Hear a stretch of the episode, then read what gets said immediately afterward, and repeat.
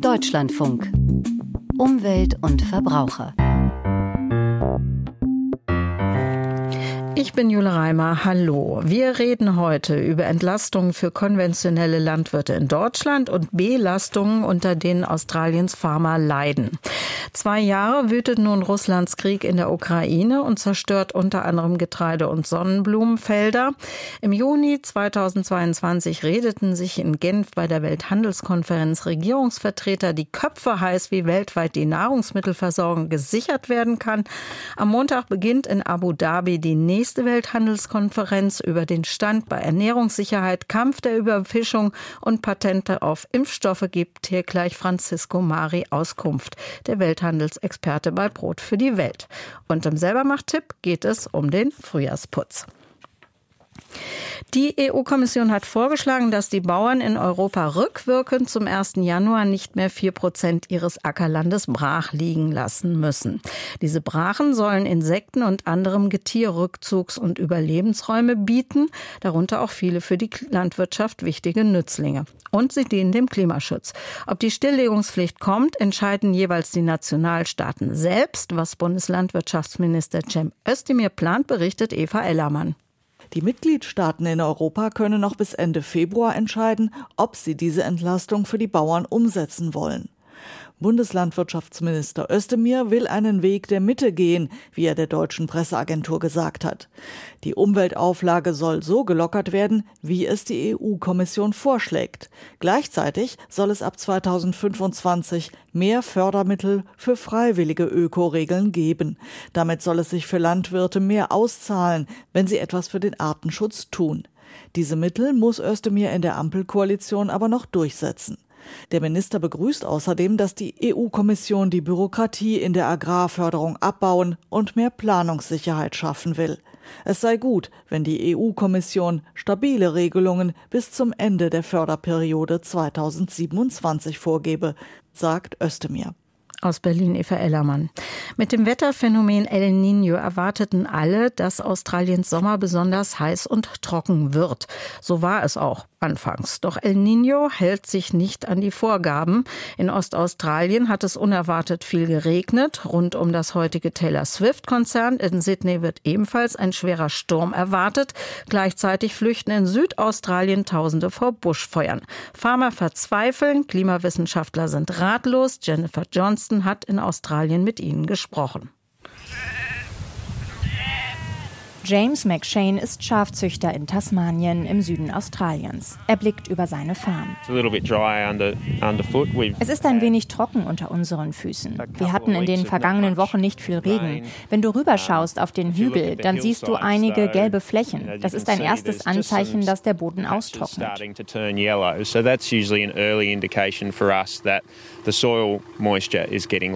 Seit das Wetterphänomen El Niño im vergangenen Sommer ausgerufen wurde, hat er sich auf solch trockene Zeiten vorbereitet. El Niño bringt für gewöhnlich sehr heißes Wetter mit sich. James McShane hat vorsorglich seine Silos mit Getreide gefüllt, um seine Schafe im Notfall füttern zu können, sollte auf der Weide wegen der Trockenheit kein Gras mehr wachsen. Die Gefahr von Buschbränden steigt. Im Südosten Australiens kämpfen Feuerwehrleute seit Tagen gegen ein riesiges Feuer, das außer Kontrolle geraten ist. Doch trotz vereinzelter Buschbrände, es hat in Australien deutlich mehr geregnet, als mit El Niño zu erwarten war. This year has been quite different. Sie haben El Niño vorausgesagt. Es ist auch trocken losgegangen. Doch dann hat es wieder angefangen zu regnen. Ich wage gar keine Prognose mehr. Meine Kristallkugel ist ein bisschen beschlagen. Die Unvorhersehbarkeit, die Zunahme an extremen Wetterereignissen, viele Farmer leiden psychisch darunter.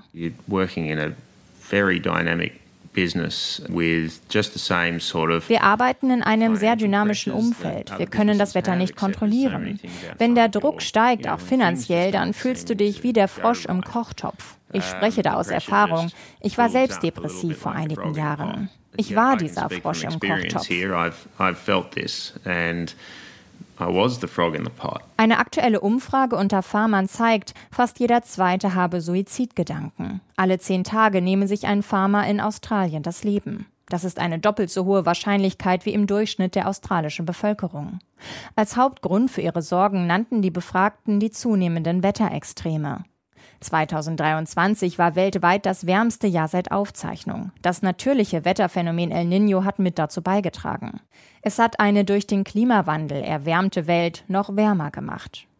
Auch wenn El Niño dieses Jahr nicht nach Drehbuch abgelaufen ist, da es in Australien ungewöhnlich viel geregnet hat, laut Klimawissenschaftlern wie Mandy Freund vom Caesar Row war es dennoch ein extremes El Niño-Jahr. Es gehört zu einem der starken, wahrscheinlich eines der stärksten Events von dem, was wir jetzt so sehen, sticht dieses El Nino wirklich heraus. Das hat möglicherweise auch mit dem Klimawandel zu tun. Da wird natürlich ganz viel geforscht. Das ist wirklich eines der brandheißesten äh, Themen. Da ist nicht ganz klar. Wir wissen mit großer Wahrscheinlichkeit, dass ähm, die El Nino-Events stärker werden. Also das können wir schon beobachten, dass die einfach extremer werden. Wir wissen auch, dass die wahrscheinlich häufiger werden. 2024 könne weltweit noch heißer werden als das bisherige Rekordjahr, sagen Klimawissenschaftler. Und ab Juni könne das Wetter von El Niño zu La Niña umschlagen, also dem gegenteiligen Wetterextrem. Statt Trockenheit drohen dann heftige Regenfälle. Schafzüchter James McShane will sich auf keine Vorhersage mehr verlassen. Er zitiert ein tasmanisches Sprichwort. We have a saying, if you don't like the weather in Tasmania, come back in five minutes. Wenn du das Wetter jetzt nicht magst, komm in fünf Minuten zurück. Aus Australien Jennifer Johnston. Im Juni 2022, vier Monate nach Russlands Angriff auf die Ukraine, lautete die Hauptfrage auf der Ministerkonferenz der Welthandelsorganisation WTO in Genf, wie trotz der Produktionsausfälle bei ukrainischem Getreide die Welt versorgt werden könne. Am Montag steht in Abu Dhabi die nächste WTO-Ministerkonferenz an. Francisco Mari ist Experte für Ernährungssicherheit und Welthandel bei der evangelischen Hilfsorganisation Aktion Brot für die Welt. Von ihm wollte ich wissen, ist die Versorgung der Welt mit Nahrungsmitteln in den letzten zwei Jahren sicherer, besser geworden? Ja, das kann man so sagen. Hat wahrscheinlich nicht jetzt unbedingt mit dem Beschluss der WTO damals zu tun, sondern dass erstaunlicherweise das Istanbuler Abkommen, was damals die Lieferung durch das Schwarze Meer ukrainischen Getreides gesichert hatte, obwohl das ausgelaufen ist und Putin nicht verlängern wollte, trotzdem eben Getreide aus der Ukraine geht und auch die Preise sich stabilisiert haben, eigentlich auf dem Stand vor der Krise und auch vor Covid, so dass die Länder, die nach wie vor abhängig sind, inzwischen wieder zu normalen Preisen vor allem Getreide einkaufen können. Was Energie angeht und Dünger, das bleibt momentan relativ hoch, was gerade in diesem letzten Sommer durchaus bei vielen Bäuerinnen und Bauern eben zu Ernte Minderung geführt hat, aber das ist jetzt sozusagen weniger irgendeinem handelspolitischen Problem zu schulden, sondern insgesamt hohe Energiepreise. 2022 hatten ja als Reaktion auf den Preisanstieg auf den Weltmärkten beispielsweise Indien und noch über 40 andere Staaten Ausfuhrhürden für heimisches Getreide verhängt um im eigenen Land die Ernährung zu sichern. Eigentlich sind ja Exportbeschränkungen laut Welthandelsregeln verboten. Haben jetzt diese Maßnahmen mehr geholfen oder mehr geschadet? Sie sind ja nicht verboten, sondern gerade in Krisen ja erlaubt. Also in Ernährungskrisen, das steht ja so auch im WTO-Abkommen. Sie dürfen halt eben nicht missbraucht werden. Aber sie haben eigentlich keine Rolle gespielt. Es hat eine Zeit lang ja Kritik an Indien gegeben wir haben diese Kritik nicht verstanden, weil es natürlich gerade Indien versteht, durch die Förderung ihrer Bäuerinnen und Bauern Getreide aufzukaufen und der ärmeren Bevölkerung dann subventioniert zur Verfügung zu stellen.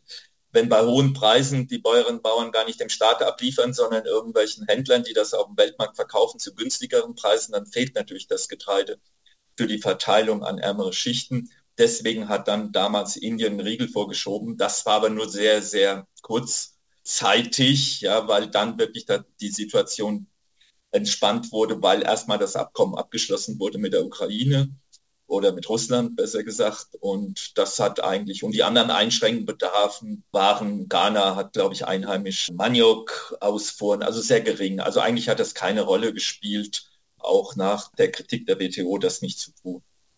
Der Welthandel hat ja vielerorts zu niedrigen Nahrungsmittelpreisen geführt, andererseits aber auch Länder abhängig von Lebensmittelimporten gemacht. Eine wichtige Forderung auf der Welthandelskonferenz in 2022 war, sinnvolle Vorschläge zu machen, wie Entwicklungsländer unabhängiger von Nahrungsimporten werden. Gibt es die? Also das, denke ich, war der große Weckruf, auch nach 2022 das steht ja auch in der Ernährungssicherungsentwurf auch erstmalig drin, dass das auch unterstützt wird, was ja eigentlich gegen den Welthandel spricht, aber dass eben Länder unterstützt werden sollen, auch die 20 haben das gemacht, unterstützt werden sollen, ihre eigene Nahrungsproduktion so auch nachhaltig zu entwickeln, dass sie eben vom Weltmarkt unabhängig werden, zumindest bei Grundnahrungsmitteln, bei günstigen Grundnahrungsmitteln, da gab es ja in der Folge zum Beispiel zu Beginn des letzten Jahres eine große Konferenz der afrikanischen Agrarministerinnen und Minister, auch bei den Agrarministertreffen in Deutschland. Immer im Januar ist diese Einsicht gewachsen, sowohl, dass man nicht Märkte erobern soll, der Entwicklungsländer, als auch, dass man unterstützen soll, diese Länder, und zwar eben nicht nur mit viel Dünger, Saatgut und sonst etwas, sondern tatsächlich auch das nicht einfach gewechselt wird von der Weizenimportabhängigkeit in eine Düngemittelimportabhängigkeit, wie sie Russland zum Beispiel ja auch ausgenutzt hat durch ihren Stickstoffdünger, sondern dass tatsächlich auch die Produktionsform durch Agrarökologie mit organischem Dünger die Abhängigkeit reduziert, unabhängiger wird, auch gesünder ernährt werden kann und kostengünstiger. Aber wären dann auch Importe zulässig? Also dürften dann die Regierungen ausländische Weizenimporte beschränken? Theoretisch können ja Länder bis zu einem gewissen Prozentsatz, den sie bei der WTO-Gründung hinterlegt haben, das sogenannte gebundene Zoll, ja ihre Zölle erhöhen. Senegal macht das auch, zum Beispiel bei Mehl. Also sie lassen eher Korn rein, weil sie selber Mühlen haben und verarbeitetes Mehl hat einen hohen Zollsatz. Manche Staaten bei Geflügelfleisch zum Beispiel machen ganz radikalen Schnitt und lassen überhaupt keinen Import zu. Das ist nicht ganz regelkonform, obwohl die Begründungen anders sind. Aber das tun Länder natürlich, um ihre eigene Produktion zu schützen. Kenia macht das mit Milch zum Beispiel, sehr hohe Zölle für Milchpulver. Und das wird natürlich sicher zunehmen, bis zu dem Punkt, wo natürlich auch die Bevölkerung und andere sich wieder an ihre Nahrung gewöhnen und auch so viel produziert wird, dass diese lokale Produktion auch konkurrenzfähig ist gegenüber Importen. Als ein Erfolg der WTO-Konferenz von 2022 gilt der Beschluss über ein Abkommen gegen schädliche Fischereisubventionen, also gegen Preisdumping auf Kosten der Natur, was die Überfischung befördert. Falls Mauretanien seine Fischbestände durch subventionierte fremde Fischereiflotten als gefährdet ansieht, könnte es also den Entsendestaat vor dem WTO-Schiedsgericht verklagen und gegebenenfalls auch Strafzölle gegen diesen flotten Entsendestaat verhängen. Wo stehen wir heute mit diesem Abkommen?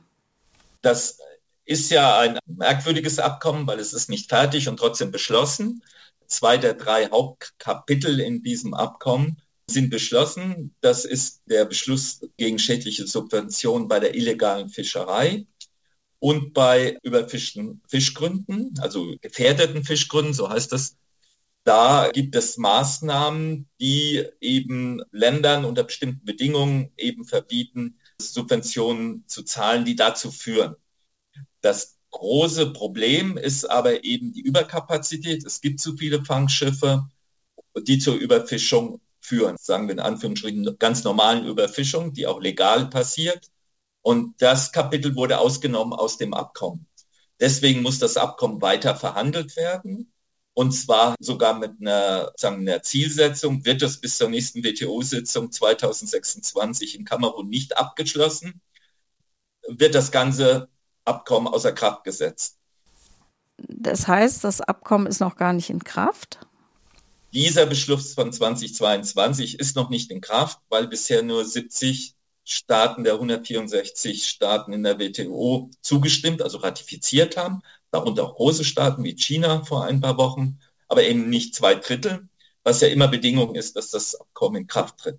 Trotzdem wird jetzt seit zwei Jahren dass dieser Artikel 5 in dem Abkommen, der nicht mit im Abkommenstext jetzt mit drin ist, weiter verhandelt, um diese Frage der Subvention die zur Überfischung führen könnten, abzuschließen. Und da gibt es großen Streit, vor allem um die Definition diese Subventionen, die sind aufgelöste, da geht es um, um Subventionen für Boote, da geht es um Subventionen für Fanggerät oder für Treibstoff.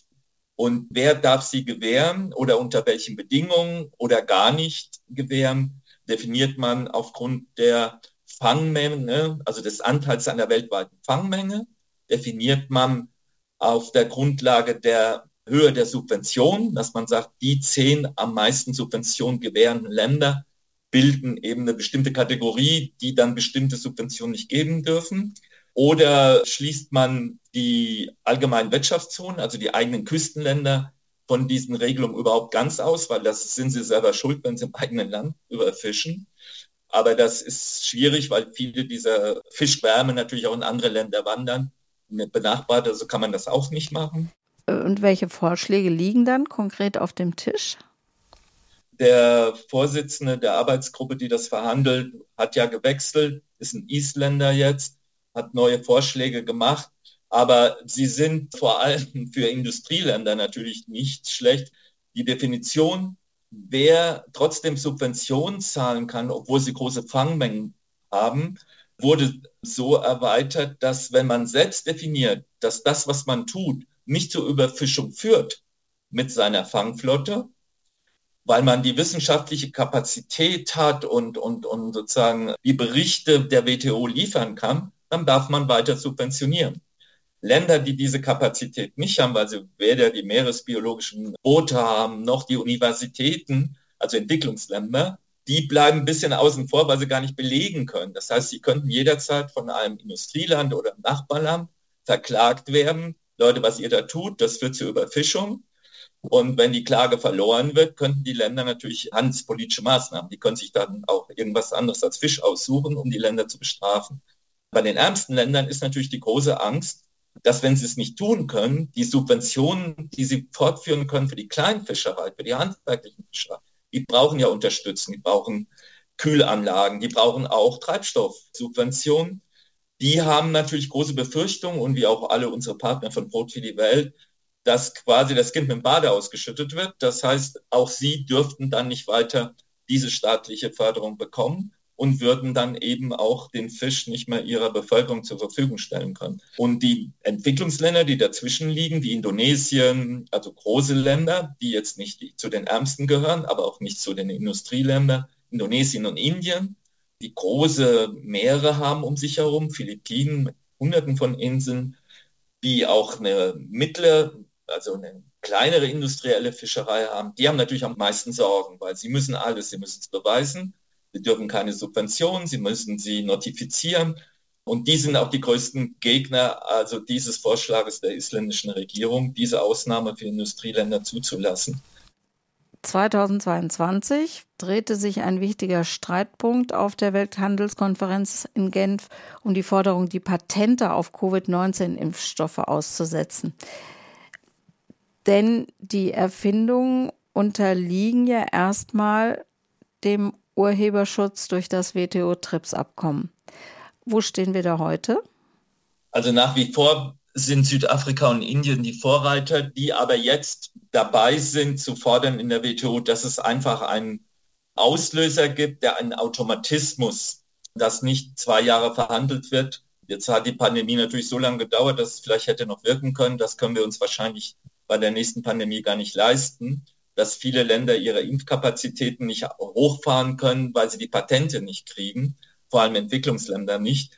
Und es gibt ja innerhalb der WHO, also der Weltgesundheitsorganisation, ja Verhandlungen um einen Pandemievertrag, dass wenn diese Pandemie dann erklärt wird, das ist die Forderung, die wir auch haben und auch viele Entwicklungsländer sozusagen ein automatischer Auslöser eines zu verhandelnden Instrumentes innerhalb des TRIPS-Abkommens da ist, der nicht erst nach, lange nach dem Waiver, also einer Ausnahme, verhandelt, sondern klipp und klar sagt, okay, die WHO hat die Pandemiesituation erklärt, also bedeutet das automatisch, dass die Patentrechte für diesen Zeitraum der Pandemie, bei dem Impfstoff, der dafür notwendig ist, sofort auch in den Industriekapazitäten der Entwicklungsländer benutzt werden kann, um ihre Bevölkerung mit Impfstoffen zu versorgen. Und das vorab aufgezeichnete Interview mit Francisco Mari, dem Welthandelsexperten bei Brot für die Welt, finden Sie auch in der App DLF Audiothek. Deutschlandfunk. Selber Macht-Tipp. Bei den jetzigen Frühlingstemperaturen juckt es, den Frühjahrsputz zu starten. Wie Sie den hinkriegen, ohne Umwelt und Gesundheit zu belasten, erklärt Sabine Krüger im Selbermacht-Tipp. Frühjahrsputz mache ich gar nicht gern. Unterstützung bekomme ich von Kerstin Effers, Referentin für Umwelt- und Gesundheitsschutz der Verbraucherzentrale NRW. Die Chemikerin weiß, was dabei sinnvoll ist. Und, Überraschung, sie empfiehlt gerade mal vier Putzmittel. Geschirrspülmittel, Allzweckreiniger, sauren Essig oder Zitronenreiniger und im Härtefall Scheuerpulver.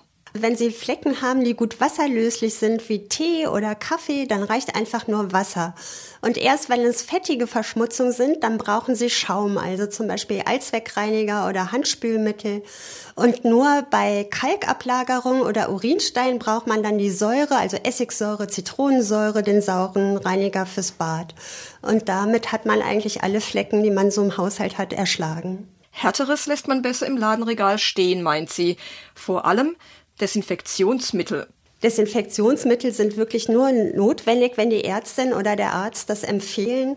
Und dann sagen die auch genau, welche und wie die verwendet werden müssen. Im normalen Haushalt sind sie völlig überflüssig. Im Gegenteil, sie können auch die Haut reizen oder dazu führen, dass Bakterien resistent werden.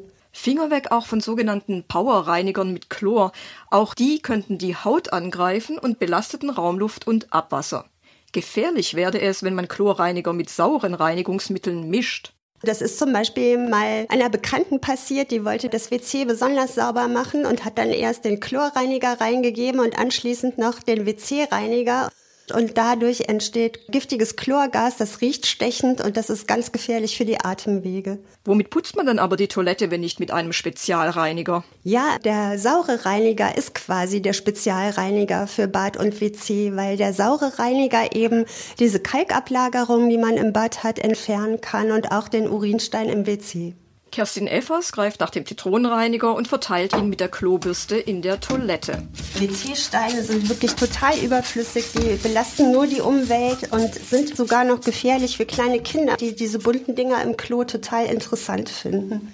Dann ist in der Toilette natürlich auch ein Spiegel. Wie kriegen wir den denn streifenfrei sauber? Ja, am besten mit warmem Wasser und möglichst wenig Putzmittel. Wirklich nur so ein Spritzer Spülmittel, um die Oberflächenspannung vom Wasser zu brechen, damit man das gut benetzen kann. Und mehr Putzmittel führt im Zweifelsfall nur zu Streifen. Also ich würde jetzt hier einfach den Eimer nehmen und warmes Wasser reinlassen. Und dann wirklich nur so einen winzig kleinen Tropfen Spülmittel. Kerstin Effers wischt damit den Spiegel und zieht ihn dann mit dem Abzieher ab. Und der Spiegel ist blank, ohne Glasreiniger. Und das funktioniert genauso mit Fensterscheiben. Wichtig ist dann, den Abzieher immer wieder abzureiben. Ja, ja, das ist gut, die Feuchtigkeit dann mal abzunehmen. Und zur Not kann man noch mit einem trockenen Mikrofasertuch, das nicht fusselt, einmal kurz nachwischen. In der Toilette sind wir fertig. Ach ja, Türklinken und Lichtschalter werden beim Putzen auch gern vergessen. Zurück in die Küche. Ja, dann schauen wir doch mal in den Kühlschrank.